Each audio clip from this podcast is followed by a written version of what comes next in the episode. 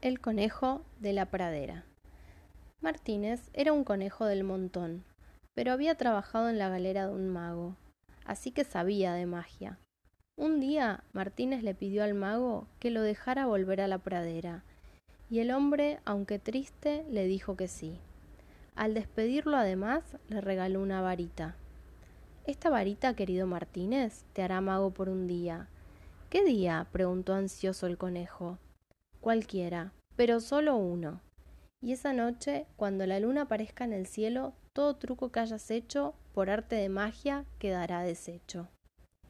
Tras un fuerte abrazo, el conejo se alejó de la ciudad. Apenas llegó a la pradera, buscó un lugar donde esconder su tesoro, y para usarlo decidió esperar la ocasión.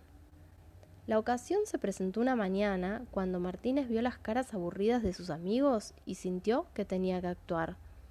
Lo primero que hizo Martínez con la varita fue tocar a sus preferidos.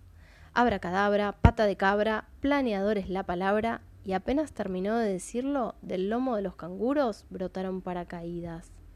Entonces se arrimó una mariposa. Abracadabra, pata de cabra, agrandar es la palabra, y no terminó de decirlo que unas cuantas mariposas alcanzaron el tamaño de un avión. Abracadabra, pata de cabra, melenita es la palabra, dijo el conejo y a las jirafas les creció el pelo hasta el suelo. Entonces les llegó el turno a las rayas. Y tras un abra cadabra, pata de cabra, hola hola es la palabra, las cebras tuvieron una playa por delante y se metieron en el mar. Cuando los leones se despertaron, casi se desmayaron de la impresión.